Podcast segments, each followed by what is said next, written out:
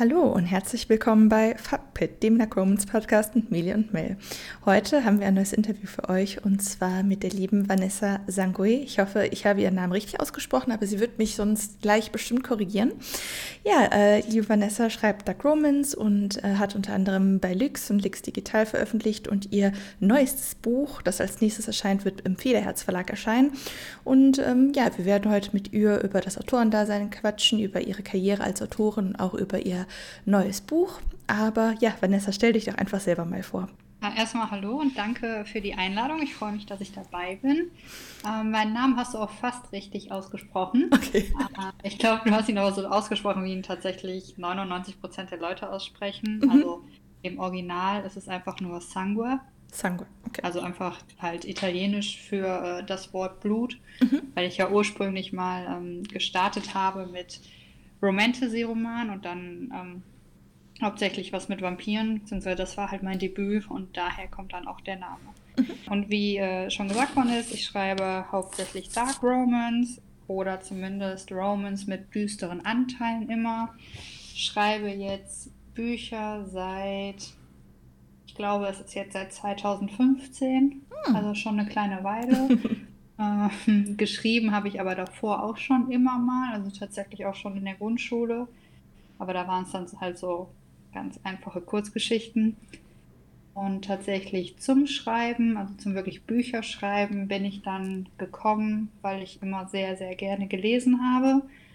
Und dann mir irgendwann mal gedacht habe, okay, aber du würdest jetzt gern das Buch so und so lesen und da sollte das und das drin vorkommen. Und weil ich es nicht gefunden habe, musste ich es dann halt irgendwann selber schreiben. The Classic. ähm, ja, auch so zum Kontext, wie ich zum ersten Mal auf dich gestoßen bin. Also ich glaube, wann ist äh, die äh, Cold Princess äh, Dilogie rausgekommen? Oh, ich glaube, das müsste jetzt 2018 gewesen sein. Okay, gut. Also das ist dann jetzt auch schon äh, fünf Jahre her. Also ich bin damals auf dich gestoßen, weil ich hatte damals äh, Booktube geschaut und in irgendeinem Buchvorstellungsvideo hat äh, die Bloggerin über Cold Princess gesprochen.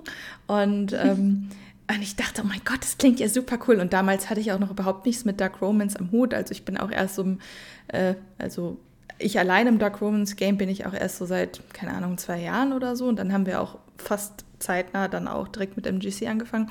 Und da damals kannte ich das halt noch gar nicht. Ich dachte, oh, das klingt ja spannend.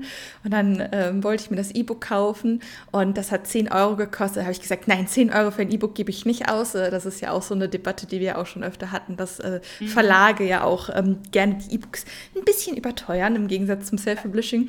Ähm, deswegen habe ich das Buch bis heute nicht gelesen.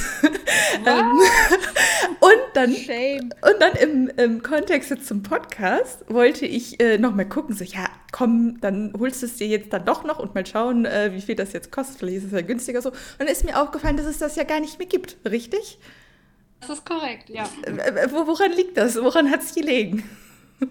Ähm, ja, das liegt vor allen Dingen daran, dass die Verlagswelt, so gerne sie uns ja auch immer mit schönen Geschichten versorgen möchte, natürlich auch ein Geschäft ist, was irgendwie Gewinn abwerfen muss. Mhm. Und ähm, der Verlag jetzt halt zum Schluss äh, der Meinung war, dass das mit äh, der Core Princess-Reihe beziehungsweise mit der ähm, Cosa Nostra-Dilogie mhm. ähm, halt nicht mehr ausreichend der Fall war. Mhm. Und beziehungsweise sie hätten es noch als nur als E-Book weitergeführt, um ein bisschen aus dem Nähkästchen zu plaudern. Oh. Und äh, das wollte ich halt nicht. Und dann habe ich halt gesagt, nee, ähm, dann nehmen wir es lieber ganz runter. Warum wolltest du das nicht? Weil mir die äh, Geschichte zu schade war, dass sie nur als E-Book erscheint. Also mhm. ich hatte ähm, als Hintergrund mein, mein Debütroman ist ja damals auch ähm, erstmal nur als E-Book erschienen, weil ich ja damals über, ich weiß nicht, wer es noch kennt, das Lux Storyboard in die Verlagswelt gerutscht bin. Also für alle, die es nicht kennen, das war so eine Schreibplattform. Da konnte man sich sowohl als Leser als auch als potenzieller Autor registrieren und dann Geschichten hochladen und immer in einem gewissen Abstand gab es dann den Lux Storyboard Wettbewerb. Da konnte man seinen fertigen Roman, wenn er so ein paar Kriterien erfüllt hat, zu diesem Wettbewerb anmelden. Und die Leser der Plattform konnten dann während des Wettbewerbszeitraums über alle teilnehmenden Bücher abstimmen und das, was am Ende halt die meisten Stimmen bekommen hat, hat dann einen E-Book-Vertrag bekommen. Mhm. Und so war das damals mit meinem Debütroman der Fall. Bin dadurch halt in, in den Verlagswelt gerutscht beim Lüx Verlag, habe meinen ersten ähm, Vertrag bekommen und der war halt ein reines, reiner E-Book-Vertrag und schon damals fand, war das war natürlich für mich der absolute Wahnsinn überhaupt, dass mein Buch verlegt wird, gar keine Frage. Und ähm, irgendwann häuften sich dann aber auch so ein bisschen die Nachrichten, dass die Leute sagen, ja, wieso denn nur als E-Book? Und auch ich als Leserin, die ja auch ein großes Bücherregal zu Hause stehen hat, fand das auch immer ein bisschen schade. Ja, und dann war ich halt froh, dass die Romane irgendwann auch als Print übernommen worden sind von der Dark Hope-Reihe. Dann nachträglich? Und, genau, mhm. genau, die gab es dann nachträglich als im Print. Ja, und als ich dann ähm, mit Lux über meine Idee für die Cosa Nostra-Dilogie gesprochen habe, war dann auch von Anfang an klar, okay, die gehen jetzt auch ins Printprogramm und ich war super happy darüber und super glücklich. Und ähm, ich habe halt auch viele Nachrichten bekommen, dass die Leute sich damals gefreut haben, dass das jetzt auch endlich mal ein Buch von mir ist, was dann auch als ähm, ja, haptisch zum Anfassen gibt. Ja, und äh, als dann jetzt vom Verlag äh, zuletzt dann die Info kam, sie würden es halt nur noch als E-Book weiterführen, habe ich mir gedacht, nee, ähm, das möchte ich nicht, sondern dann habe ich gesagt, dann trennen wir uns einvernehmlich und sagen, okay, wir nehmen das Buch einfach komplett aus dem Programm mhm. und ich überlege mir halt nochmal was Neues. Ich, ich wollte nochmal zum, äh, zum Lux-Thema äh, einsteigen mit den Preisen, weil ich äh, fand das auch, also mir wurden auch mal Bücher empfohlen, eine Übersetzung, ich weiß nicht, Britney as Cherry oder so. Mhm. Wo ich auch dachte, E-Book für 10 Euro. Also fand ich generell relativ krass von der Preispolitik von einem Verlag, aber bei einer Übersetzung konnte man das ja noch ein bisschen mehr nachvollziehen als jetzt, ich sag mal, bei einem ähm, normal deutschsprachigen Buch. Also da, ich finde gerade bei dem Verlag jetzt nur so mal als Kontext gesehen, finde ich es generell äh, so das Preisverhalten im E-Book-Bereich extrem hoch. Also ich habe keinen Verlag auf dem Schirm, bei dem die E-Books tendenziell durch die Bank weg, ob Übersetzung oder deutschsprachig im Original so hoch sind. Das ist bei allen Verlagen so, Mel. Echt? Also ja. ich habe es bei, bei Lux äh, extrem auf dem Schirm. Also, nee, also kann auch sonst sein, dass ich sonst nur Kleinverlage lese, aber bei denen habe ich das extrem so. Nein, also das alle Verlage Lux, machen äh, 10 Euro. Nein, das macht, macht jeder einzelne Publikumsverlag, setzt die bei mindestens 10 Euro an. Dann ist das der einzige Verlag aus dem Mainstream, den ich irgendwie mal auf dem Schirm habe. Ja, weil die New Adult machen. Ja, äh, ist dann, ist dann aber wirklich interessant, wenn man dann mal so guckt, in welcher Bubble ich auch, äh, ich sag mal, vom Kopf her bin und was ich sonst lese. Wenn ich das jetzt schon so extrem finde und das dann raussticht. Wie stehst du denn zu dieser Preispolitik, Vanessa? Ich hatte gesehen, dass du ja auch, also entweder dann, das war dann ja nicht dein Debüt im Self-Publishing, das kam dann ja dann erst später, ne? Mhm, genau, also ich finde das mit den E-Book-Preisen auch schwierig. Also ich lese selber eigentlich zu 99 Prozent auf Englisch. Mhm. Und im englischsprachigen Bereich hat man ja auch tatsächlich ein ganz anderes Verhältnis zu, von Verlagsautoren zu Self-Publishing-Autoren. Also die meisten machen es ja tatsächlich wirklich selbst. Mhm. Und wenn dann da, wenn man da so sieht, die E-Books kosten dann irgendwie so zwischen, ich sage jetzt mal, zwei und sechs Euro in der Regel. Ähm, das ist so ein Preis, wo ich dann sage, ja, den zahle ich dann auch gerne für ein E-Book. Mhm. Und wenn man dann in den, wieder in den deutschsprachigen Raum kommt, wo ja immer noch etwas, sag ich mal jetzt mal, Ungleichgewicht zwischen Self-Publishern und Verlagsautoren herrscht, dann äh, finde ich tatsächlich auch die Verlagspreise für E-Books ähm, etwas überzogen. Mhm. Also wenn ich irgendwie drei Euro mehr zahle und dann das Buch im Regal stehen habe, finde ich, stimmt das Verhältnis irgendwo nicht. Ja, deswegen machen sie es ja. Also habe ich zumindest gehört, um eben die Spanne so gering wie möglich zu halten, damit die Leute halt eher das Taschenbuch kaufen. Wie ist das bei Lix Digital? Sind die Preise da günstiger oder halten die sich da ähnlich? Also ich kann es jetzt tatsächlich nicht mehr so genau sagen, mhm. weil durch die geänderte Richtung vom Lux Verlag, die machen jetzt wirklich viel äh, Young Adult und viel New Adult und viel so ähm, ich nenne es jetzt erstmal klassische Romance, mhm. äh, also weniger Dark Romance inzwischen. Ähm, dadurch lese ich es einfach nicht mehr so viel. Mhm. Und äh, deswegen weiß ich es nicht ganz genau, aber zu meiner Zeit, wo ich eingestiegen bin, wo meine ähm, Romantasy-Reihe ja auch erstmal nur als E-Book verlegt worden ist, da haben die E-Books 6,99 gekostet. Mhm. Also da war es dann nochmal ein bisschen günstiger, als wenn es im äh, regulären Programm erschienen ist. Mhm. Und ähm, was mich auch noch interessieren würde, wäre, hast du da krasse Unterschiede gemerkt jetzt zu deinen ähm, Lux Digital Büchern und zu der äh, Lux Veröffentlichung oder war das quasi ein Abwasch, nur dass halt beim einen Lux und beim anderen Lux Digital draufsteht? Ähm, von dem Ablauf hinter den Kulissen ist es eigentlich ziemlich ähnlich, weil ich sag jetzt mal, ob am Ende in der Produktion ein Taschenbuch rauskommt oder ein E-Book, ist für dich als Autorin ja erstmal nicht relevant, weil du musst das Buch ja erstmal schreiben. Mhm. Und dann muss es ja lektoriert werden und korrektoriert werden und die Prozesse sind gleich. Ähm, was, wo ich ein bisschen Unterschied gemerkt habe, war dann in der Art und Weise der Vermarktung. Mhm. Also die äh, Core Princess und Fire Queen haben damals deutlich mehr Werbung gekriegt als ähm, meine Bücher, die nur als E-Book erschienen sind. Mhm. Und ich denke mal, die ähm, Vergütung ist auch anders, also andere Tantiemsätze oder sind die gleich gewesen? Die Tantiemsätze waren jetzt für mich identisch. Mhm. Ähm, es gab halt bei den Taschenbüchern dann noch zusätzlich natürlich die Tantieme für die Taschenbücher. Hast du einen Vorschuss bekommen bei Lux? Ähm, für dann meine weiteren Romane gab es auch einen Vorschuss, ja, für den ersten nicht. Okay. Und ähm, wie wie kann ich jetzt so in Kombination das mit dem Self-Publishing sehen? Also hast du dann parallel zu Lix Digital dann auch noch im Self-Publishing veröffentlicht und warum bist du dann eher auf Verlag umgestiegen und nicht weiter im Self-Publishing? Ähm, Self-Publishing habe ich ausprobiert nach, muss ich mal eben chronologisch das noch in meinem Kopf zusammensortieren. Es müsste nach Call Princess und Fire Queen gewesen sein, dass ich gesagt habe, okay, ähm, ich möchte jetzt mal Abstand von der Verlagswelt gewinnen und das einmal selber versuchen. Mhm. Und habe dann gemerkt, dass das doch ganz schön viel Arbeit ist, ähm, weil man muss ja dann wirklich komplett alles selber machen. Das hört ja dann nicht damit auf, dass man ein Buch geschrieben hat, sondern es fängt damit an, dass man ein Buch schreibt und hört dann irgendwann damit auf, dass man es vermarkten muss.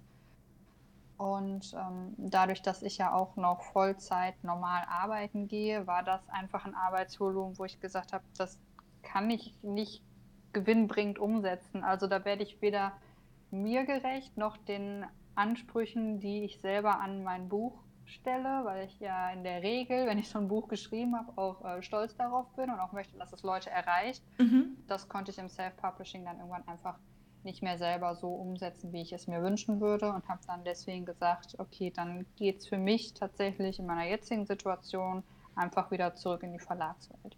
Und da bist du auch zufrieden? Ja, also so wie es äh, jetzt aktuell läuft, bin ich da sehr zufrieden, ja. Das ist auch immer eine Sache, ich sag mal, für die meisten ist Self-Publishing raus aufgrund der Finanzen, dass man, dass dann die meisten einfach sagen, ja, Lektorat, Korrektorat, ein Buchsatz, ein Cover, einfach dieses finanzielle Risiko kann ich, nicht, kann ich mir nicht leisten. Aber was halt auch viele unterschätzen, ist halt auch echt der Zeitfaktor. Mhm. Wie viel du investieren musst und dass tatsächlich das Buch schreiben der einfachste Teil der ganzen Geschichte ist, wenn man mal so will. Also das ist ja vom Zeitaufwand her, würde ich mal sagen, vielleicht 40 Prozent des Gesamten. Das tatsächliche Hinsetzen. Und äh, merke ich da auch immer wieder, wenn dann Debütautoren rankommen, so, hey, ich habe ein Buch geschrieben, geil, jetzt fängt die Arbeit richtig an, ja wie jetzt.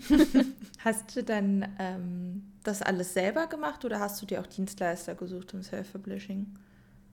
Ähm, ich habe tatsächlich alles selber gemacht, bis auf die Tatsache, dass ich mit ähm, Testlesern zusammengearbeitet habe. Okay. Also Cover, Buchsatz, Lektorat, alles selber. Ja. Yep. Das ist dann natürlich noch mal zeitintensiver. Ne? Ja, oh, definitiv. Ja. Zwar auch oh, kostensparend. Ja, dich ja überall weiterbilden. Ja.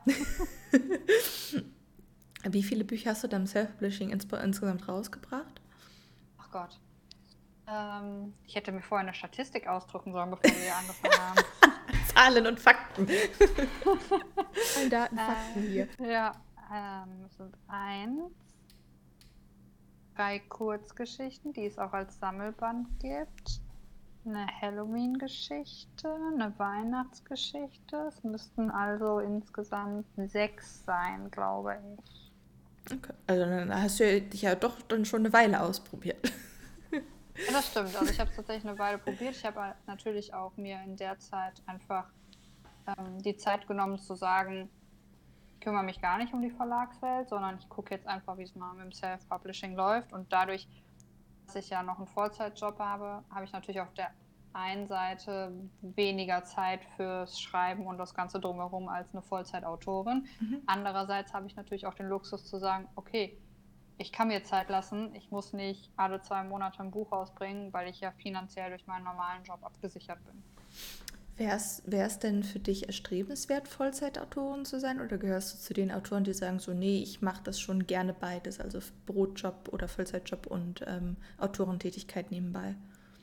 Ja, also bis vor ein paar Monaten habe ich immer gesagt, ich könnte mir das nie vorstellen, Vollzeitautorin zu werden, mhm. weil für mich dann natürlich logischerweise auf einmal so ein Druck herrscht, von wegen, jetzt musst du schreiben und es muss gut sein, weil du musst deine Miete bezahlen. Mhm. Ähm, inzwischen würde ich behaupten, wenn ich den Luxus hätte, dass ähm, ich mir jetzt in dieser Doppelgeschichte, also Vollzeit arbeiten und Autorin sein, ähm, dass dann meine Bücher so weit gut laufen, dass ich weiß, dass ich da finanziell abgesichert bin dann würde ich auch sagen, okay, ich könnte mir vorstellen, entweder zumindest schon mal Stunden in meinem Vollzeitjob zu reduzieren oder vielleicht dann schlussendlich auch tatsächlich Vollzeitautorin zu werden. Mhm. Einfach weil für mich ganz wichtig ist, dass ich nicht zu viel Druck beim Schreiben empfinde, also nicht zu viel ähm, existenziellen Druck, weil das einfach meine Kreativität killt. Mhm. Okay. Gab es denn da einen Grund, warum du gesagt hast, äh, oder irgendwas, was passiert ist, dass du sagtest jetzt von ich kann es mir gar nicht vorstellen zu ich kann es mir doch vorstellen? Ist ja manchmal, dass man sagt, da kommt so ein Klickmoment. Bei mir war es mal mit einer Story, ähm, die, die ich im Kopf hatte und äh, ich dachte, das willst du einfach nur noch machen. Also ich glaube, das war, als ich Elements 3 geschrieben habe. Da war bei mir so dieser Klickmoment, du willst nur noch das machen. Du willst nur noch am PC sein und nur noch mit Büchern zu tun haben. Und da war irgendwie in der Story, war so boom. ähm, ja, also so ein krassen Klickmoment würde ich jetzt behaupten, hatte ich nicht. Aber das ähm, Vollzeit-Autoren-Dasein hat halt inzwischen aus meiner Perspektive einige Vorteile. Erstmal ist das ein Job, den ich einfach unglaublich gerne machen würde, wo mir, glaube ich, auch nie langweilig werden würde. Zweitens ähm, würde ich mir manchmal einfach auch mehr Zeit fürs Schreiben wünschen, weil wenn man so um 16, 17 Uhr nach Hause kommt, plus den ganzen anderen Kladderadatsch, den man ja auch noch irgendwie erledigen muss, bleibt halt manchmal das Schreiben einfach auf der Strecke und da würde ich mir manchmal einfach mehr Zeit wünschen. Und ähm, inzwischen muss ich sagen, hat es einfach einen ganz, ganz großen Reiz für mich, sagen zu können, ich kann mir meine Zeit selber einteilen. Mhm. Also egal, ob ich jetzt morgens bis 10 Uhr im Bett liege und dafür abends bis 3 Uhr am PC sitze, das ist ja egal, weil in dem Sinne bin ich ja dann mein eigener Chef und kann mir meine Zeit selber einteilen. Und das hat für mich einfach im Moment ähm, sehr großen Reiz. Aber ob es tatsächlich mal irgendwann dazu kommen wird, dass ich meinen, meinen normalen Job an den Nagel hänge und Vollzeitautorin werde, kann ich jetzt noch nicht abschätzen. Mhm. Du ähm, hast ja gesagt, du bist jetzt von Lix weg und dein neuestes Buch wird ja im Federherz Verlag erscheinen. Wann wird das kommen? An dieser Stelle eine kleine Anmerkung von Media aus dem Off. Vanessa hat mir nach dem Podcast geschrieben, dass sie sich während des Podcasts in den Daten vertan hat. Also, wenn ihr diese Episode Ende August hört, wird ähm, Band 1 von äh, Darkest Obsession noch nicht ähm, frei verfügbar sein ähm, zum Verkauf. Die Cover sind schon veröffentlicht und beide E-Books sind auch schon vorbestellbar auf Amazon, aber Band 1 wird erst am 17. September erscheinen. Also ignoriert alle anders, anderweitigen Anmerkungen während des äh, Podcasts diesbezüglich. Aber ja, ihr könnt Band 1 und 2 auf jeden Fall schon vorbestellen. Das wird im Juli kommen. Im Juli. Also sprich, wenn diese Folge dann äh, ausgestrahlt wird. Deswegen kannst du spoilern. spoilern bist du nicht mehr. ähm, mich würde mal fröhlich. mich, mich würde jetzt erstmal interessieren, wie, ähm, wie bist du zum Federherz Verlag gekommen und was spricht dich an dem Verlag an, dass du jetzt gesagt hast, da möchte ich jetzt hin? Ähm, dazu gekommen bin ich tatsächlich, weil nachdem für mich die Entscheidung feststand, so ich habe jetzt mein letztes Buch mit dem Lux Verlag veröffentlicht.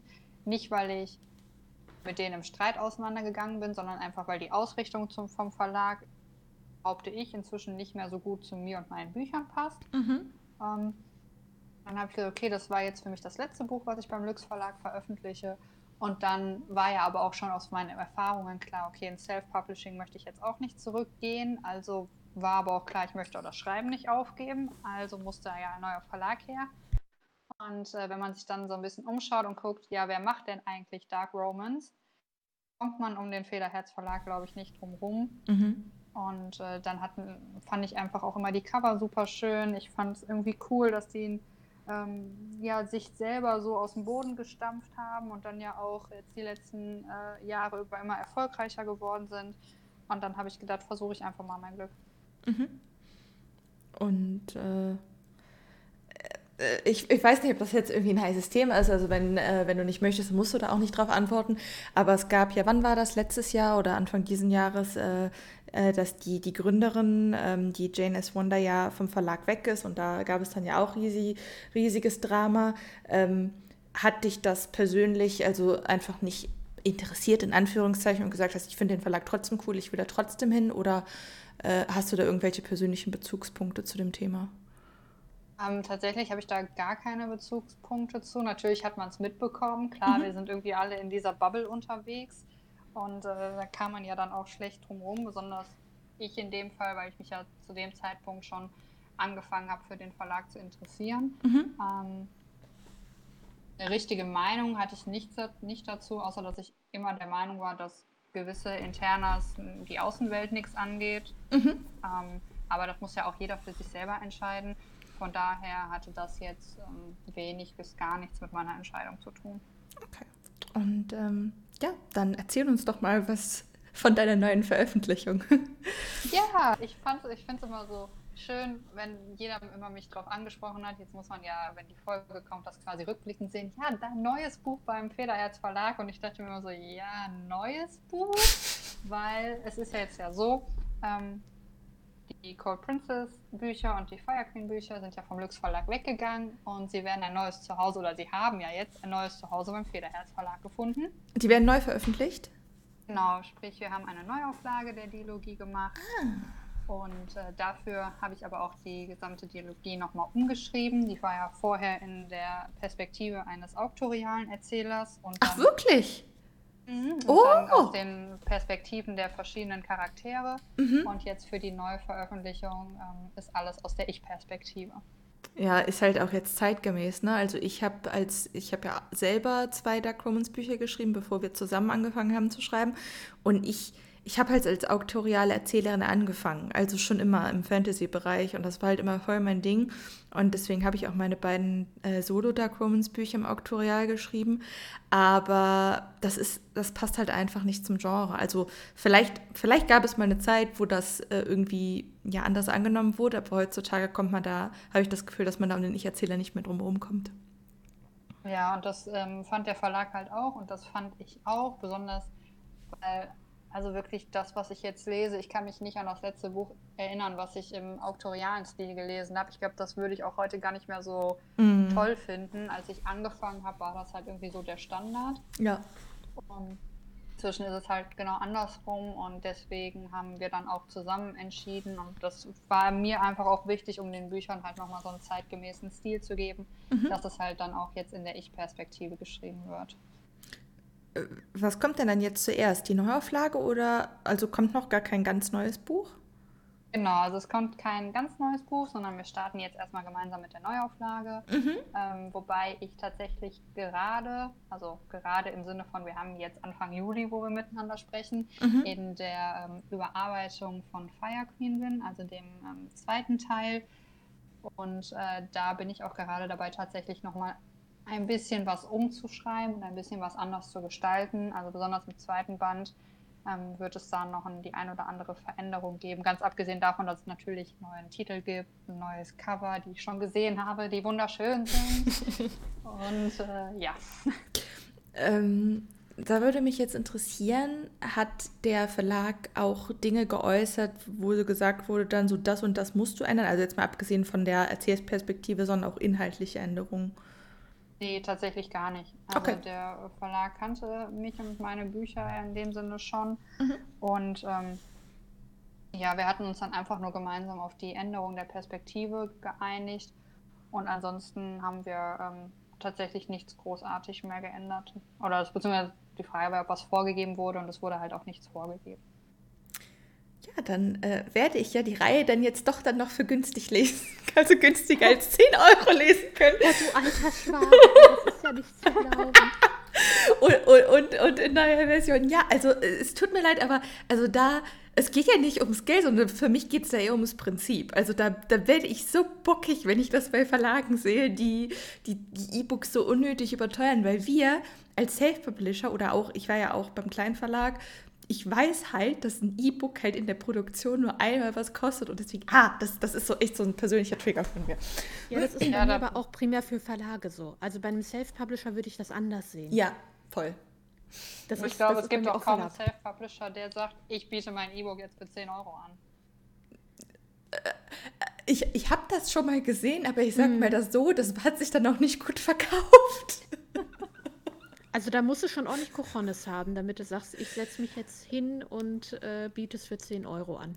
Also ich, ich hatte mal eine Kundin, ähm, für die habe ich das Buch korrigiert und das war eine Kurzgeschichte. Also ich glaube, das Buch hatte, lass mich nicht lügen, 100 Seiten und die hat das E-Book für 8,99 Euro angeboten und das hat sich auch dementsprechend verkauft. Wow. ja, stolzer Preis. Kann man da machen. Ähm, das, das ist schon hardcore. Und da denke ich mir dann mit, mit unseren Preisen, oder hatten wir heute erst noch die, die Print-Diskussion, so was ist zu teuer, für wie viel können wir was anbieten und dann nehmen wir lieber eine etwas kleinere Marge, damit der Preis attraktiv bleibt. Wir, wir können das ja jetzt eigentlich schon anteasern, ne? Die Episode kommt ja am, am, am, am, am ich gucke mal gerade nach, die Episode kommt am 3. August, dann wäre das ein... Nee, die kommt äh, am 18. Oder was hatten wir gesagt? Dritte, dritte Freitag nee, nee, im August? Nee, ich meine unsere, un, unsere MGC-Folge. Die kommt am 4. Ah ja, stimmt, am 4. Ja, das 4. heißt, 8. wir können jetzt eigentlich schon das für Darker anteasern. Jo, äh, boah, die Zeit rennt. Also, äh, sorry Vanessa, aber bei uns hat sich äh, heute bei uns äh, was sehr Cooles ergeben, ähm, weil wir haben einen Deal mit Buchtüte für unsere ähm, Mafia-Trilogie, die jetzt ähm, ja in der zweiten Jahreshälfte kommen wird. Und am 6. Äh, August ist Cover Reveal und dann beginnt die Vorbestellaktion und dann könnt ihr das Taschenbuch mit Farbschnitt bei der Buchtüte bestellen. Ähm, und darüber hatten wir heute die Diskussion, für wie viel wir das Buch anbieten müssen. Wir bieten das Taschenbuch einmal exklusiv bei uns im MGC Online-Shop an. Ähm, aber das muss derselbe Preis sein wie das Buch mit dem Farbschnitt. Und ähm, mhm. da kommen dann ja nochmal andere Gebühren hinzu für die Einrichtung und so.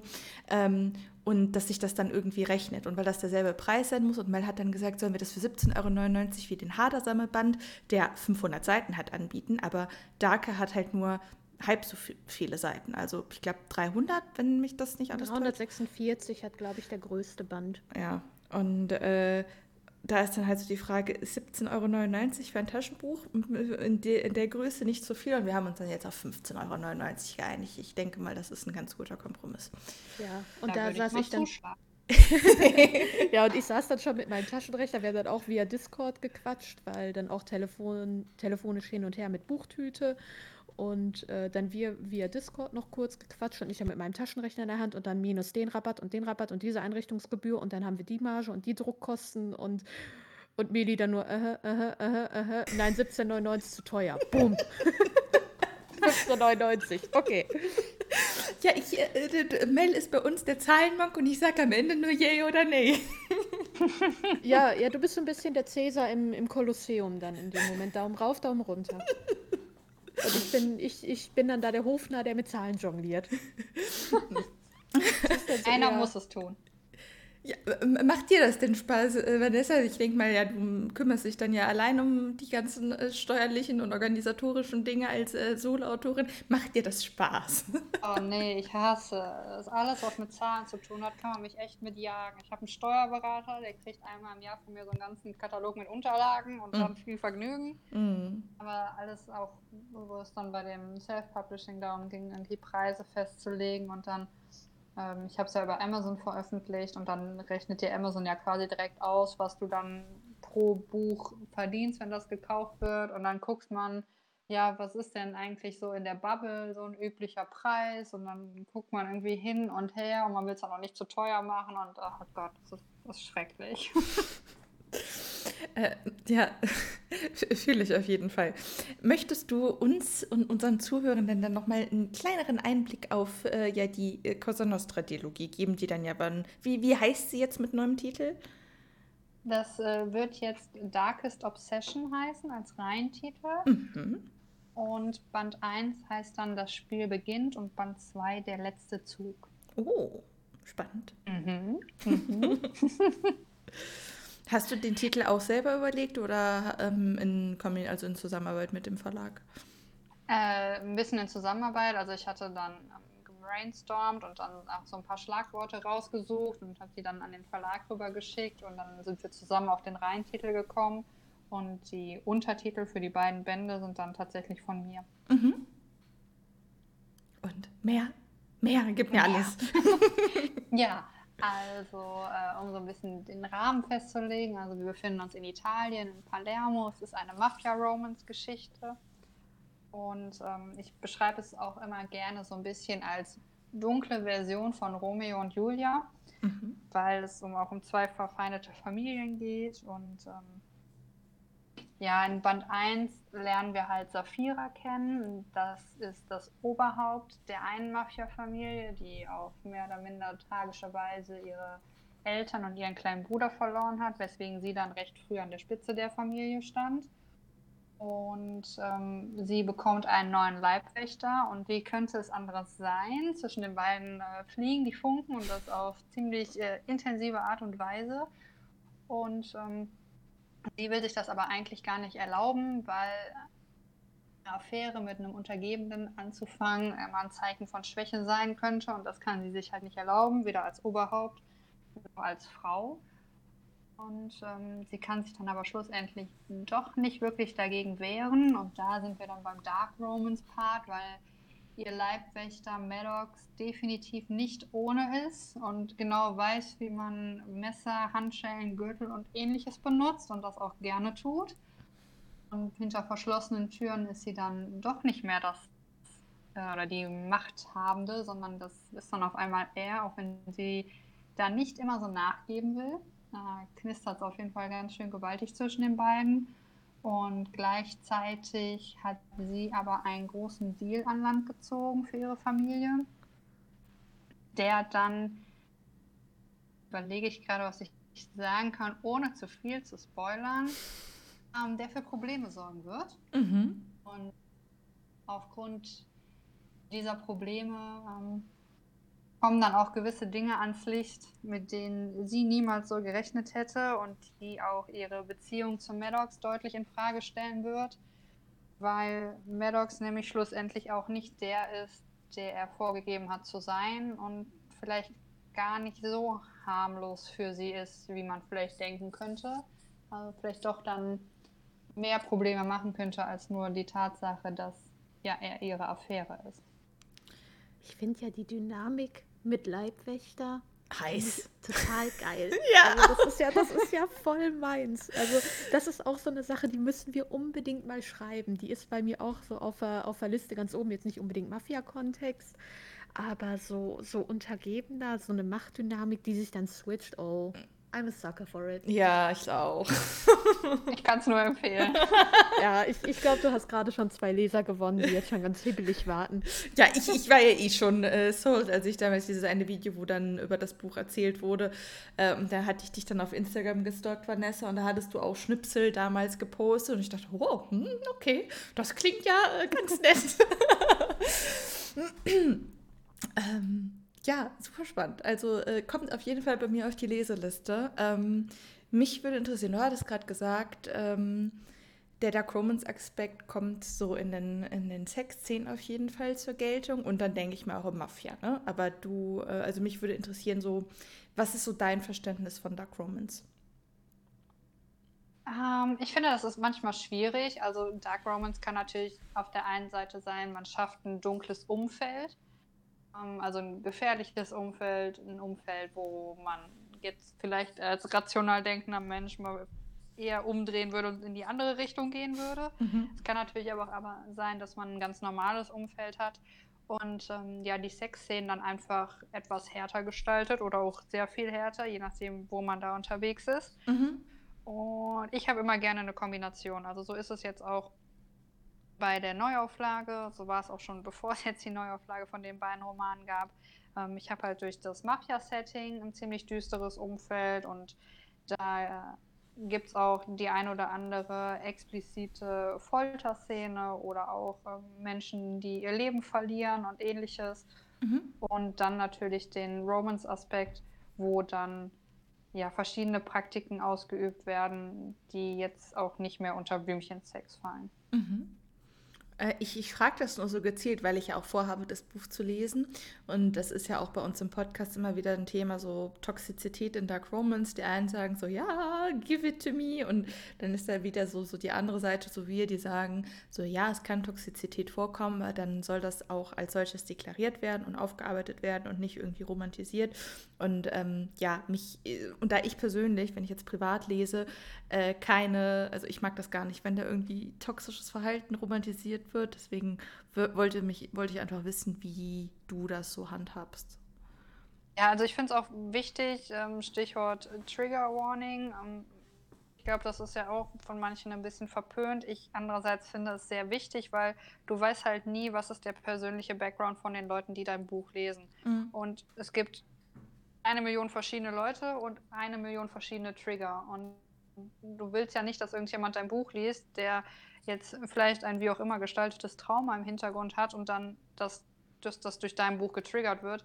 Deswegen gibt es ähm, bei beiden Romanen auf jeden Fall ein Trigger Warning ganz vorne. Mhm. Und ähm, im Vorwort von Band 1 ähm, steht halt auch drin, dass es nichts ist, was im realen Leben so vielleicht teilweise okay wäre mhm. oder nichts ist, womit man einverstanden sein muss, sondern dass es halt einfach nur Fiktion ist. Und das habe ich bisher bei all meinen Romanen so gehandhabt, die halt einen etwas düsteren äh, Charakter haben.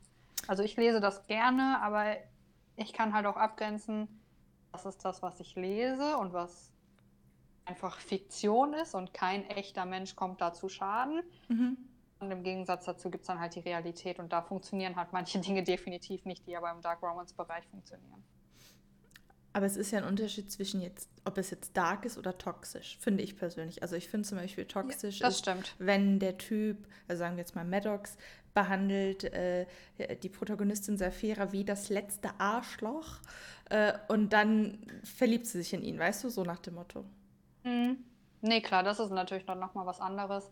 Ähm, und ich achte bei mir zumindest immer auch gerne darauf, dass es am Ende immer darum geht, dass beide damit fein sind, wie die Sache gelaufen ist oder wie sich das zwischen den beiden anwandelt. Und nicht, dass einer ähm, total die Macht in der Hand hat und die andere Person nur ausgenutzt wird und ich sag mal auch klein gehalten wird und gar nicht mehr irgendwie eine eigene Persönlichkeit haben kann, darf, wie auch immer, sondern auch wenn, ähm, ich sag mal jetzt, die Sexszenen vielleicht etwas härter sind und teilweise auch, ich beschreibe es dann immer als einvernehmlich uneinvernehmlichen Sex ähm, darauf hinausläuft. Hart an der Grenze. Immer klar. genau, es ist doch halt am Ende immer klar oder ich versuche es immer deutlich zu machen, dass ähm, beide Seiten damit einverstanden sind. Okay, dann bin ich beruhigt. Das, äh, das, das, das ist, da haben wir auch in der letzten Podcast-Folge, also in dem letzten Interview, das wir geführt haben, darüber gesprochen, dass also mir und uns ist Consent halt einfach sehr wichtig und das kann, das kann noch so heftig zur Sache gehen. Hauptsache am Ende sind alle glücklich und zufrieden. Ja, genau. ja, halt so dieses, dieses äh, wie du schon sagst, einvernehmlich, unver, un, äh, einvernehmlich. Also es, es kann ja krass sein, Ähm, aber auch so, was du sagtest mit diesem Machtgefüge, es muss halt irgendwo auch passen und auch zu den Protagonisten passen und nicht auf dieses Ausnutzen gehen. Und ich glaube, jetzt, so wo du es auch gesagt hast, dass halt viel von dieser Toxizität, die auch immer mehr kommt, auch von diesem Ausnutzen, von diesem Machtgefüge ist, dass es halt nicht klar abgesteckt beispielsweise nur im Schlafzimmer ist, sondern in sämtlichen Lebensbereichen. Mhm. Und ich glaube, das ist auch so ein Problem, was ich als Leser dann habe, wenn es in jedem Bereich ist, diese wirkliche Dominanz, dieses Kontrolle, Machtverhalten oder auch teilweise ähm, ja, Lenken von Personen mit. Ich enthalte die Informationen beispielsweise vor. Ich habe im Moment einen Current Read, das ist, äh, ist nicht Dark Romance, ist äh, Fantasy, aber ich äh, bin so kurz davor, ich lese auf dem Handy, mein Handy an die Wand zu schmeißen. Ich bin gestern so ausgerastet, weil der Protagonist, der ja der absolute Book Boyfriend Nummer 1 ist, ähm, seiner liebsten Informationen vorenthält und ihr damit schadet, aber sagt, ich meine es nur gut. Und sie sagt, oh mein Retter, du bist der Größte, du bist der Allerbeste. Und ich kriege dabei einfach einen Kotzreiz. Kenne ich das Buch, Mel? Haben wir darüber schon gesprochen? Nein, haben wir noch nicht. Okay, dann, dann müssen wir dann nach der Podcast-Folge drüber sprechen. ja, äh, es, es, es ist eine Reihe, ich sage nicht zu viel, weil das ist eine Reihe, die sehr gehypt ist. Aha. Ähm, was ich bei Band 1 auch voll verstehen konnte und äh, trotz einiger Abstriche, die man machen musste, weil da einfach e-, exorbitante Plotholes drin waren, wo du dich einfach nur fragst, why? Ähm, aber jetzt mittlerweile, ich lese es im Buddy Read mit Jule tatsächlich, mit mm. einer unserer Testleserinnen. Mm. Und äh, wir regen uns beide nur auf. Und das ist, äh, wir sind jetzt bei dem Band mittlerweile angekommen, weil wir wissen wollen, ob die Protagonisten noch die Kurve kriegen oder ob es so abstrus und toxisch bleibt. Aber wenn man sich die Rezensionen anguckt, ist das einfach nur der Held und ich denke mir, das ist ein narzisstisches Arschloch, der sie benutzt, von vorne bis hinten belügt und äh, jedem irgendwas auf die Nase bindet, nur um sie quasi ins Bett zu kriegen und äh, ihr was vorzugaukeln. Und ich finde das, find das schlimm und das wird so romantisiert und so verherrlicht und ich denke mir einfach nur, nein, nein. Und das wird halt da wirklich nicht aufgearbeitet oder auch nicht, ich sag mal, der Kontext ist nicht dafür da, dass es toxisch ist. Es wird halt einfach als Couple Goals dargestellt. Und oh, da bin ich raus. Da bin ich einfach raus. Wenn man sagt, okay, der ist halt ein narzisstisches Arschloch oder sowas, äh, wie jetzt in 365 Tage oder so, ja, Massimo ist halt Massimo. Ja gut, dann kannst du entweder damit leben oder du lässt es sein. Aber du weißt, worauf du dich einlässt, wenn du Teil 3 äh, dann anguckst. Gab es mhm. Teil 3? Ja, ich glaube schon. Ja. Ähm, aber wenn ich das dann in einem Kontext habe, wo das romantisch sein soll, wo das eine Seelenverwandtschaft sein soll, die die größte Liebe überhaupt und es der Hype ist und ich denke mir einfach nur, äh, nein, nein, wenn du das in einen Kontext überträgst, run, flieg dir nach. Wo sind deine persönlichen Grenzen, Vanessa? Also halt Non-Consent, aber vielleicht noch was anderes? Ähm, ja, also auf jeden Fall, wenn es nicht mehr einvernehmlich ist mhm. und dann auch ähm, das, das, was äh, Mel gerade sagte, also wenn, wenn er sie einfach von vorne bis hinten ausnutzt und unehrlich ist und sie klein hält und sie dann aber immer noch da steht und sagt, oh, ich liebe dich, dann sehe ich mir auch, nee, nee, da bin ich einfach raus. ähm, ansonsten No-Gos für mich ich lese jetzt gerade aktuell ähm, Hunting Adeline. Ich glaube, so spricht man den Namen aus. Ähm, das ist ja auch ein super kontroverses Buch, beziehungsweise die, die, ganze Dialogie ist ja super kontrovers. Das ist eine Adaption, oder? Also so eine Dark Romans Märchenadaption? Ähm, nee, das ist diese äh, ganz krasse Stalker-Romance, wo er sie in Band 1 ähm, stalkt und die beiden sich daraufhin dann halt verlieben. Okay. Und Band 1, muss ich sagen, Band 1 fand ich richtig, richtig gut. Da waren auch krasse Szenen, wo man sich gedacht hat, ah. Mhm. Aber die Protagonistin war halt eigentlich dann doch immer einverstanden damit. Mhm. Und dann fand ich es auch für mich immer okay. Mhm. Und jetzt in Band 2 waren auch so Szenen, wo ich dachte, oh Gott, oh Gott, also nicht zwischen den Protagonistenpärchen, mhm muss man dazu sagen, sondern einfach das ganze Setting ist so dark geworden, wo ich jetzt im Moment, ich glaube, ich bin ungefähr bei 300 von 500 Seiten oder so. Und ich denke mir die ganze Zeit, es sind nur noch 200 Seiten. Wie soll das alles wieder gut werden? ähm, deswegen würde ich sagen, auf jeden Fall auch ein absoluter Trigger für mich, wo ich gar nicht mit klarkomme, ist, wenn es kein Happy End gibt. Ach, wirklich? Ich hasse das. Ich hasse das. Für mich mussten die am Ende, egal wie schlimm es vorher sei, war, die müssen am Ende zusammen sein und die müssen glücklich sein. Sonst kriege ich einen Nervenzusammenbruch am Ende vom Buch. Oh Gott, okay. also das ist was, womit ich gar nicht umgehen kann. Aber brauchst du denn dann wirklich so ein pink-rosa Plüsch-Happy-Ending oder kann es auch zum nein, Beispiel nein, nein, bittersweet sein, aber happy? Weißt du, ich meine?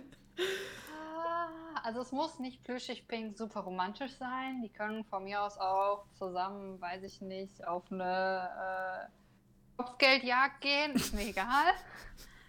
ähm, solange die halt am Ende irgendwie zusammen sind. Wenn es jetzt so bittersweet ist, bin ich gespalten. Also ich habe mal einen Roman gelesen und ich kann jetzt auch gar nicht den Titel sagen, weil ich mich auch gar nicht mehr an den Titel erinnere und dann bin ich auch ein bisschen selber schuld, weil im Klappentext stand von wegen ähm, meine Geschichte wird dir das Herz brechen.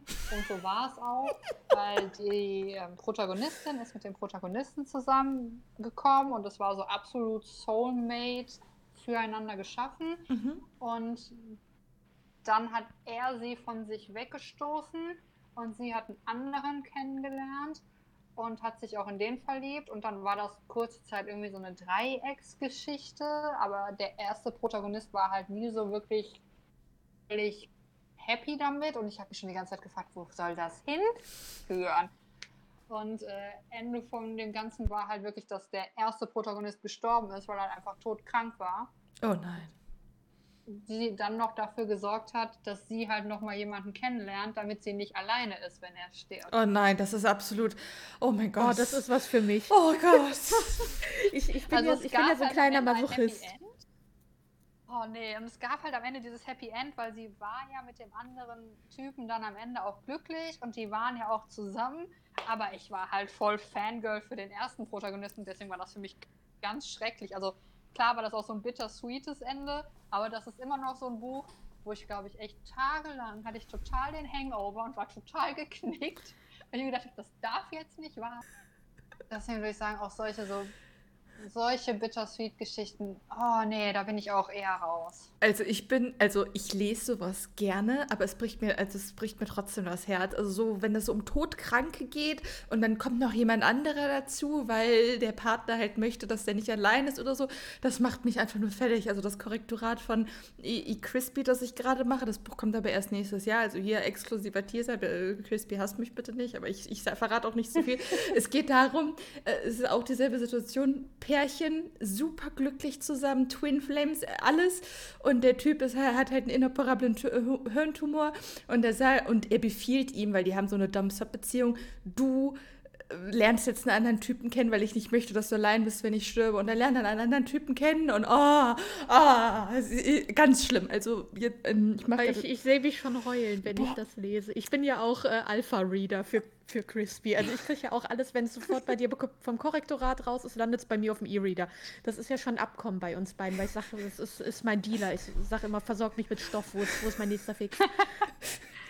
Also ich, ich habe absoluter Fangirl. Ich habe im Lektorat Rotz und Wasser geflasht. Ich so, Crispy, das kannst du jetzt nicht tun. So im Korrektorat bin ich jetzt ein bisschen abgebrühter, weil ich weiß ja schon, wie es endet und so, aber ich habe so Rotz und Wasser geflennt. Ey, das geht gar nicht. Aber das sind die richtig guten Geschichten. Ich weiß noch zum Beispiel auch so eine, so eine Geschichte, die kam auch als Film raus, ein ganzes halbes Jahr. Oh ja. Oh, ich habe ich nie so gesehen, nie gelesen, weil ich wusste, in welche Richtung Guck es, es dir nicht an, wenn dich das oh. triggert. Aber nein, es nein, ist nein. so gut. Und das, das war. Und ich bin ja auch, ich bin ja auch Metalhead, aber ich habe so eine kleine Schwäche für Ed Sheeran. ähm, Guilty so. Pleasure.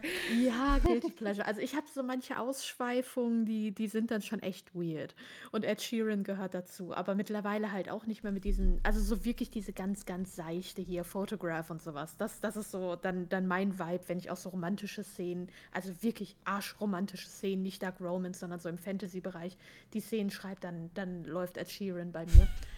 ähm, und als ich den Film gesehen habe und die Musik lief dann und ich war einfach nur, ich war fertig und ich heule selten bei Filmen und ich saß einfach nur da mit meiner Wolldecke so, tu mir das nicht an, das kannst du doch nicht machen. Und ich bin dann aber auch so, so eine, ich raste dann auch immer aus und kommentiere alles und dann, ja, und jetzt fliegt ihm hinterher und nein, das kannst du nicht machen. Ich bin genauso. Ah, äh, das, ich, ich raste immer voll aus und beschimpfe meinen Fernseher. Das ist absolut, äh, ich bin schon gespannt, wenn mein Sohn alt genug ist, dass der das mitkriegt. Der wird auch denken, boah, Mama, du hast ein Rad ab. Ja, und genauso, bin, genauso bin ich in Lektorat, wenn ich ein Buch richtig catcht, äh, dann fange ich an, die Charaktere zu beleidigen. Und dann schreibe ja, ich in, dann, ich und, dann, und dann schreibe ich in Caps Lock, wie kannst du nur? Oder du überträgst es dann auch gerne auf den Autor oder auch auf andere Autoren. Ne? Ja, wie, wie, wie viele Tage war ich jetzt die Hohlfritte? Das war auch in einem, in einem Buch von Chris, Crispy äh, schon mal Teaser. Äh, sie wird auch bei uns im Podcast sein. Ähm, wenn es an unser, an unser Gay Romance Buch geht. Ähm, und der, der eine Prota, der hat sich die ganze Zeit so dumm verhalten. Und ich, das hat mich so aufgeregt. Nein, hat er nicht. Der hat, hat er so nicht. Der hat, nein, der und, war vollkommen rational. Und ich habe dann in den Kommentaren, dann habe ich ihn dann, ihn dann immer als Mr. Hohlfritte beschimpft. Und äh, dann hat Mel das Buch dann als Alpha-Leserin gelesen. Und sie meinte, oh, ich weiß gar nicht, was du hast. Ich kann mich ja voll nachfühlen. Ich so, ja, du bist ja auch eine Hohlfritte. dann war ich halt die Hohlfritte. Also hier ganz, ganz viel Liebe hier. nur, nur, nur Liebe im Podcast. Aber hast du auch so Ausraster im Text? Also ich, ich habe das beim Schreiben zum Beispiel auch mit meinen Charakteren, dass ich mitleide. Und jetzt beim Ende von, von TEC, ich habe ich hab Rotz und Wasser beim Schreiben geheult. Wirklich Rotz und Wasser. Hast du das auch, dass du das so richtig mitfühlst beim Schreiben? Oder bist du da auch eher, nee, wenn ich schreibe, schreibe ich? Ähm, teils, teils. Also ich habe, ähm, glaube ich, auch hier bei Cold Princess und Fire Queen, die ja jetzt nicht mehr so heißen, ähm, habe ich auch echt mitgefühlt, weil da auch zwischendurch Szenen waren, wo ich dachte, oh, kannst du das tun? Kannst du ihr das antun? Und dann musste ich es ihr irgendwie antun. Und ich saß so vor dem PC und dachte, nein, ich will nicht. Aber ähm, grundsätzlich habe ich es beim Schreiben eigentlich eher weniger. Ich bin mehr so die Leserin, die völlig invested ist, immer in die Romane. Also äh, ich kann mir auch nichts einteilen. Also wenn ich einen Roman anfange, dann habe ich den auch irgendwie in zwei Tagen durch. Und dann bin ich wirklich, hänge ich da echt immer auch drauf fest. Deswegen sind auch so, so bittersweete Endings sind für mich einfach die absolute Katastrophe, weil ich kann das nicht loslassen. Und ich schleppe das dann tagelang mit mir rum und und ich bin dann wirklich richtig geknickt im echten Leben. Ich habe dann richtig schlechte Laune. Und äh, deswegen kann ich damit einfach kann ich damit gar nicht umgehen. Und also wenn ich jetzt äh, sagen müsste, ich bin jemand, der so richtig mit seinen eigenen Charakteren mitfühlt, würde ich das eher verneinen, obwohl ich natürlich auch schon mit denen mitfühle, klar. Allerdings weiß ich natürlich von meinen eigenen Charakteren auch, ja, am Ende gibt es ein Happy End. So, es geht gut aus. Und äh, wenn ich mal was lese, da bin ich eher diejenige, die dann auch so mit dem leeren Raum spricht und da äh, dann das Buch anschreit und ähm, dann völlig abdreht. Bei mir nach einem Bittersweet Ending, ich, ich habe das so oft gehabt, dass ich dann das äh, quasi mein Handy ausgemacht habe und ich saß einfach davor, nein, nein, nein. Und dann renne ich Tage rum, nein. So, und dann mein Mann auch, was ist los? Nein, Nein, einfach nein. Und der, okay, okay, alles klar. Dir geht's gut? Nein. Kann ich dir, nein. und dann aber auch so random drei Tage äh, beim Kochen. Nein, das, das, das, das, nee, nee, das, das, das geht jetzt so nicht. Und dann leide ich aber auch wirklich so. Und dann renne ich, äh, renn ich auch ein bisschen kopflos durch die Gegend. Aber ich finde es geil. Also, das ist meine, meine masochistische Ader. Das ist, wenn ein Buch das mit mir macht, war es endgeil und ich brauche mehr. Hast du denn ähm, noch, also das ist, ist ja jetzt eine Neuauflage von einem alten Projekt, Vanessa, hast du auch, bist du auch gerade schon an einem neuen Schreibprojekt dran oder hast du noch was in der Pipeline oder ist jetzt erstmal die Neuauflage und dann mal schauen? Äh, natürlich möchte ich jetzt erstmal die Neuauflage beenden und ich hoffe, wenn die Podcast-Folge raus ist, dass ich auch schon sehr viel weiter bin als da, wo ich jetzt bin. Mhm. Aber natürlich habe ich danach noch was in der Pipeline. Also es gibt aktuell zwei Romane, sage ich jetzt mal, die beide schon angefangen sind, ähm, die ich gerne beenden würde und dann natürlich auch gerne dem Federherz Verlag anbieten würde, ob die Bock haben, die zu verlegen. Mhm. Also falls gerade jemand vom Federherz Verlag zuhört, ich habe es euch noch nicht erzählt, aber here we are. ähm, und äh, da hätte ich natürlich Bock drauf. Aber ich habe auch ähm, ein relativ großes Projekt mit dessen Idee ich mich jetzt schon ja schon Monate, wenn nicht sogar auch schon mehr als ein Jahr herumschlage, wo ich richtig, richtig Bock drauf habe, aber auch weiß, dass ich dafür richtig, richtig viel Zeit brauche und richtig viel plotten muss, was gar nicht meine Stärke ist. Mhm. Ähm, aber ja, das möchte ich eigentlich gerne mal angehen, wenn ich die Zeit dafür finde. Hast du einen Hund im Hintergrund? Ja, der hechelt mir hier gerade ins Mikro. Total süß. Ich höre die ganze Zeit nur. ich denke mir, das ist jetzt gerade ein Pfaff und will einfach nur gestreichelt werden. Ja, ähm, der bettelt gerade um Aufmerksamkeit. Was hast du für einen Hund? Ja, das ist ein großer Schweizer Sennenhund. Oh, das sind ja richtige Floofs. Ja, also für, für alle, die es nicht kennen, äh, die meisten kennen den Berner Sennenhund. Und äh, der große Schweizer Sennenhund ist der größere Bruder mit kürzerem Fell davon. Deine Katze hört man aber auch im Hintergrund. Melch Mio immer. Ja, Mio muss sich immer melden, wenn ich Podcast habe. Also entweder Katze oder Kind. Irgendwen hörst du immer hier schreien. Das ist, ich, ich, ich wohne im Irrenhaus. äh, Vanessa, ähm, deine neuen Buchideen, ist das auch alles äh, mal für Dark Romans oder variierst du da einen äh, Subgenre? Ähm, die beiden, die schon angefangen sind, sie sind Dark Romans. Eines deutlich düsterer als das andere. Also die, die eine Buchidee ist wirklich, ja, da würde ich, also da es ist immer noch Consent, mhm. definitiv. Aber hei, hei, hei, also da geht es wirklich auf jeden Fall richtig krass zur Sache. Die andere Idee ist ähm, auch Dark Romance, aber dann mehr so dieses Who did this to you Trope. Ich mhm. auch unfassbar drauf. Oh, das ist einfach ja. der beste Trope überhaupt. Ja. Kann mir das bitte mal jemand erklären? Äh, Colin. Ah, Colin ist im Prinzip äh, Darker 3, so von wegen, wenn äh, mein Mädchen ist mein Mädchen, keiner rührt dich an und wehe dem, äh, irgendjemand legt Hand an dich, dann ist der Bastard tot ah, ja. ausgeweitet. Lieben wir. Lieben wir. Ja, ja, definitiv. Ähm, das, ist, das ist halt die andere Idee. Und äh, das große, große Projekt, wo ich mich schon länger mit trage, wäre eine High-Fantasy-Geschichte mit Dark Romance-Elementen. Ja, ja, bitte. Sold, schreiben. Wollen wir lesen? Ich würde es auch gern lesen, aber ich muss es erst mal schreiben. Ja.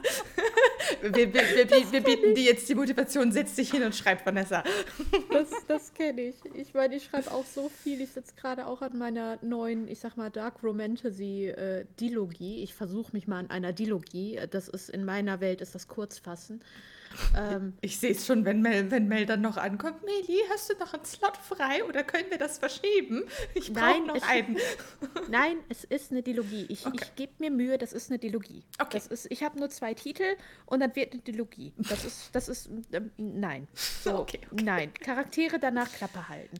So Ende, Ende, Klappe halten. ähm, gelingt mir ja auch immer wundervoll. ähm, aber ich, ich bin da auch bei der Geschichte so invested. Ich denke mir so, boah, ich will jetzt schon Teil 2 lesen. Dann, Moment, du bist der Autor, du musst es schreiben. Fuck. Ja, das tut immer weh, diese Erkenntnis. Ja. Unser Job ja. ist echt scheiße. Ja, das ist, du hast immer irgendwelche Stimmen im Kopf, die dir irgendwas befehlen und was du schreiben musst und sonst was und äh, die liebe Zeit.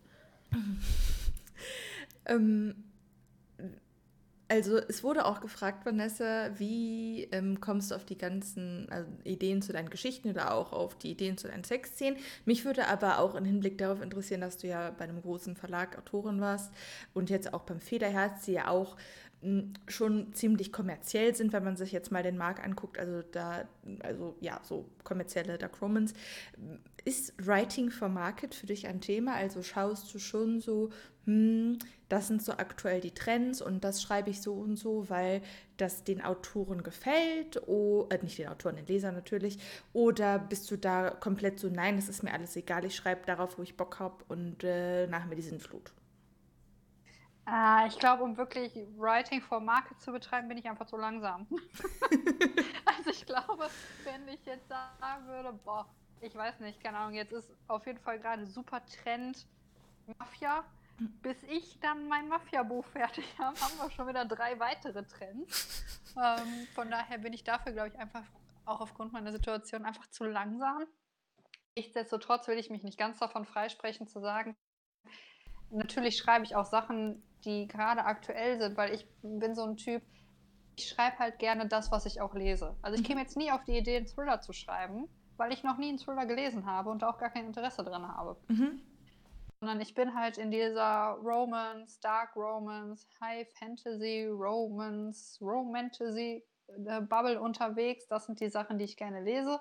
Und dementsprechend sind das auch die Sachen, die ich ähm, gerne schreibe und die ich auch ausschließlich schreibe. Weil, wie gesagt, ich, also ich kann nichts schreiben, was ich nicht auch gerne selber lese.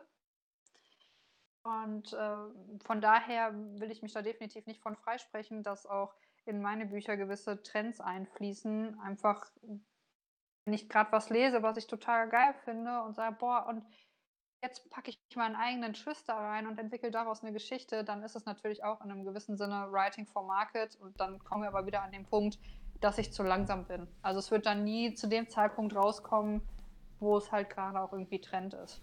Wie lange brauchst du denn so für ein Buch? Äh, also ich glaube, das schnellste, und da war ich wirklich richtig schnell, weil ich aber auch komplett gefangen selber in der Geschichte war, waren drei Monate. Mhm. Und äh, so sonst im Schnitt würde ich sagen, schon sechs Monate sind schon so mein Pegel, wo ich sage, okay, das kriege ich dann auch mit allem anderen unter einen Hut. Wobei ich jetzt dann auch gucken muss, seit wir den Hund haben, der gerade so schön ins Mikro gehechelt hat, ähm, geht natürlich auch eine ganz große Summe an Stunden pro Tag auch für den Hund drauf. Mhm. Und ähm, da müsste man jetzt mal gucken, wie es dann tatsächlich am Ende auskommt. Bist du dann, ähm, wenn du sagst drei, drei bis sechs Monate, ist das reine Schreibzeit oder auch schon mit Überarbeitung? Oder nee, reine wie, Schreibzeit. Wie ah, okay. Genau, und dann alles andere halt obendrauf gesattelt. Schreibst du also da du ja noch deinen Vollzeitjob, hab, äh, Vollzeitjob hast, schreibst du auch unter der Woche oder sagst du, nee, ich verlagere das alles aufs Wochenende oder wenn ich halt Urlaub habe und so? Nee, ich schreibe auch unter der Woche und dann ist es halt abends mhm. oder nachmittags oder wenn der Hund halt gerade schläft. so wie es dann halt äh, irgendwie in, in den Tagesrhythmus passt. Und äh, setzt du dir dann so zum Tag äh, so Tagesziele? Also sagst du, hey, ich will heute 1000 Wörter schreiben oder ähm, sagst du einfach, ich setze mich hin und schaue, wie viel ich schaffe? Nee, grundsätzlich setze ich mir schon Tagesziele, vor allen Dingen, wenn ich halt eine Deadline hinten dran hängen habe. Mhm. Wenn ich jetzt, sag ich mal, einfach nur mal anfange, eine Geschichte zu schreiben und mal gucke, wohin geht die Reise überhaupt, dann setze ich mir keine Ziele, dann schreibe ich einfach mal drauf los und dann schreibe ich auch mal fünf Tage nicht, wenn es gerade nicht klappt. Aber grundsätzlich, wenn eine Deadline hinten dran hängt, ähm, setze ich mir schon Tagesziele, damit es halt am Ende nicht auf einmal heißt, so, ey, in der Woche ist Abgabe und ich bin noch ungefähr gerade irgendwie beim ersten Kuss oder so. Mhm. Okay. Ich finde das krass, ich könnte niemals so lange in einem Buch schreiben. Äh, also, Wem sagst du das? Also wir. Ähm, ich habe zwei Jahre gebraucht für die komplette Reihe jetzt von. Nee, zwei, zwei, über, nee, zweieinhalb Jahre für TEC komplett. Aber gut, das sind halt auch sieben Bücher. Ja, also wir reden von einem Buch. Mel. Eins. Ja, das ist, das ist nicht eins. Das ist eine Story. Mhm. Anfang bis Ende. Fertig. Eine Story. Ich sage ja, ich kann mich nicht kurz fassen. Es ist ein Buch. Also für ein Buch braucht Mel deutlich kürzer. Ja. ähm, also das längste, was ich mal für ein Buch gebraucht habe, war ein Jahr, aber da habe ich auch ähm, immer mal wieder bruchstückhaft dran geschrieben und nicht konstant, ähm, einfach weil mir die Welches Story war das? das war jemanden äh, äh, Blut, I think. Äh, also der zweite Teil meiner Vampir-Dilogie. Einfach weil ich das so hinausgezögert habe. Ähm, aber wenn ich mich selber hinsetze für meine eigenen Bücher, habe ich immer so in so drei Monaten geschrieben, ähm, weil ich halt immer am Wochenende schreibe oder geschrieben habe. Und jetzt bei MGC wir, machen wir das so, dass, ähm, weil wir halt selber merken, wenn wir zu viele Pausen drin haben, dann kommen wir halt raus. Und ähm, wir versuchen dann am Wochenende immer so 5.000 bis 10.000 Wörter durchzuballern. Und unsere Bücher haben so in der Regel so circa 60.000 Wörter. Jetzt mal harder, die einzelnen Episoden und auch Dirtier, was wir gerade schreiben, das ist kürzer. Aber dann brauchen wir so ein bis zwei Monate für ein Buch. Äh, ich denke auch, das ist ganz gut. Das ist sehr gut. Also ich wünschte, ich wäre da. Dafür äh, fehlt mir aber tatsächlich einfach die Zeit, weil mhm. ähm, ich, also wenn ich richtig im Fluss bin, dann bin ich auch super schnell und dann schreibe ich auch mal 5000 Wörter an einem Tag, auch wenn mhm. ich vorher arbeiten war. Aber ähm, das ist halt nicht immer der Fall. Und manchmal sind die Tage halt auch wirklich so anstrengend, dass ich dann abends auf dem Sofa liege und mir denke, nein, ich will jetzt nicht noch den Laptop anmachen müssen. Und das ist einfach schon die schlechteste Voraussetzung für mich. Ja. Ich einfach schon mit dem Mindset da reingehe. Und ähm, deswegen brauche ich auch deutlich länger, als mir lieb ist. Und das ist auch nicht immer von Vorteil, würde ich sagen. Ähm, weil ich komme eigentlich immer mal wieder zwischendurch am Punkt, wo ich denke,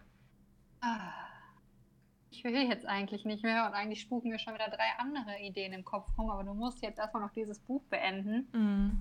Und ähm, je länger man natürlich dafür braucht, desto mehr steigert sich halt dieses Empfinden. Deswegen bin ich immer ähm, bemüht, es so schnell wie möglich auch zu machen, aber es klappt halt leider nicht immer. Aber ganz im Ernst, nach der Arbeit habe ich da auch, kein, hab ich auch keinen Bock zu schreiben. Deswegen bin ich äh, und habe das auch während meines Studiums immer so aufs Wochenende ausgesourced, weil ich das super schwierig finde, nach der Arbeit noch zu schreiben. Deswegen bewundere ich auch jeden, der tatsächlich nach, der, nach einem Tag voll Arbeit noch die Muße hat, sich dahin zu setzen.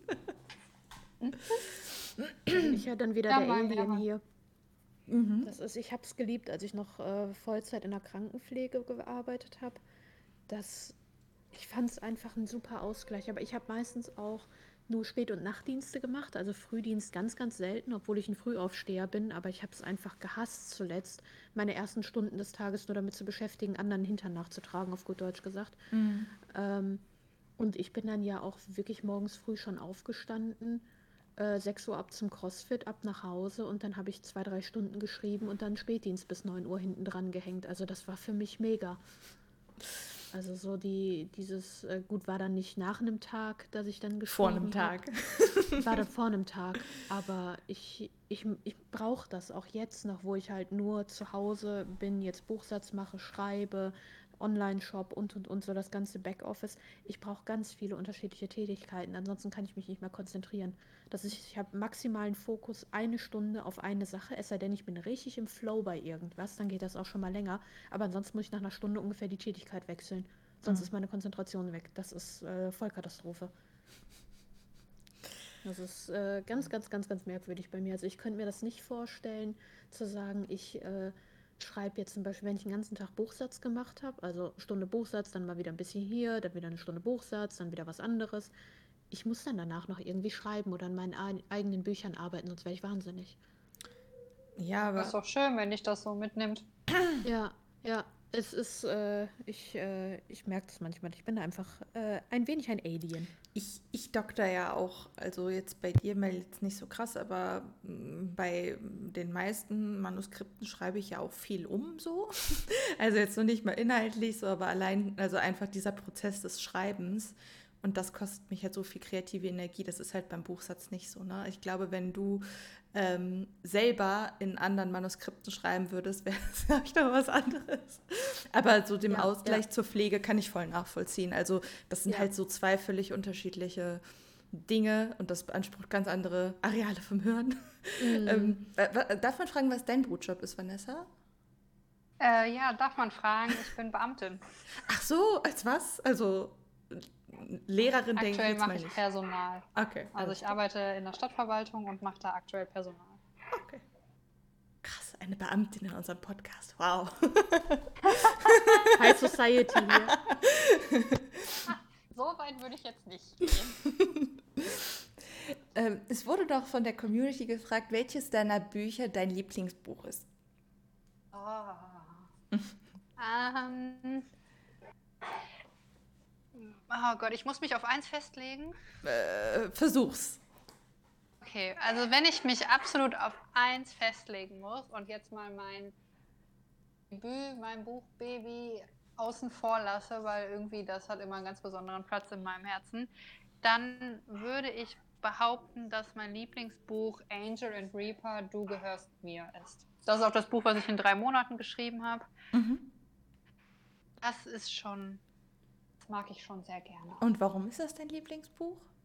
Äh, das ist eine Biker-Romance, die ich mhm. auch selber sehr gerne lese. Und ich liebe einfach die beiden Protagonisten.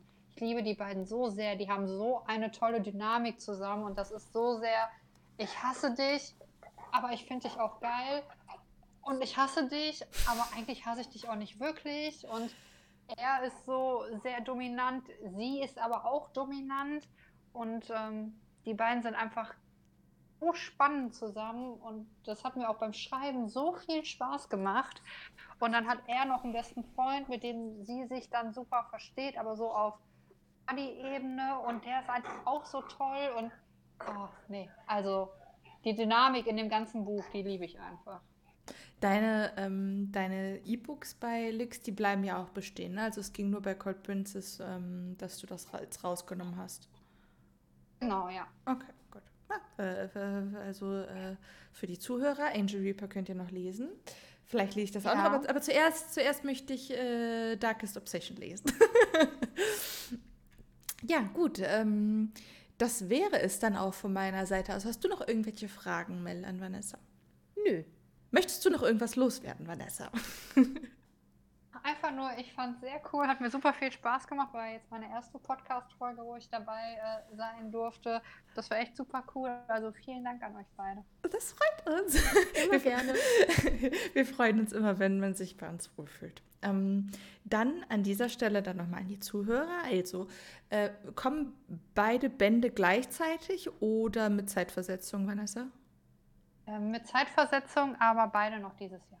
Okay. Also ähm, Band 1 äh, ihrer Neuauflage Darkest Obsession werdet ihr dann jetzt lesen können als E-Book oder als Taschenbuch. Und ähm, ja, schaut auf jeden Fall vorbei, schaut auch bei ähm, Vanessas anderen Büchern vorbei und äh, folgt ihr auch gerne auf Instagram, folgt auch gerne uns auf Instagram. Und wie gesagt, wir haben jetzt das neue äh, Buch äh, angeteasert, beziehungsweise ihr werdet diese Folge nach der eigentlich in August-Folge hören, deswegen wisst ihr da eigentlich jetzt eh schon drüber Bescheid, über ähm, DACA und ähm, die Buchtüte-Aktion und im, on, on, im Online-Shop vorbestellen und E-Book vorbestellen. Also checkt da auf jeden Fall unseren Amazon aus, unseren Online-Shop und ähm, Instagram. Vergesst auch nicht, den Podcast zu abonnieren und auf Spotify eine Bewertung dazulassen. Und wir hören uns dann beim nächsten Mal. Das war Fuckpit, der Dark Romance Podcast.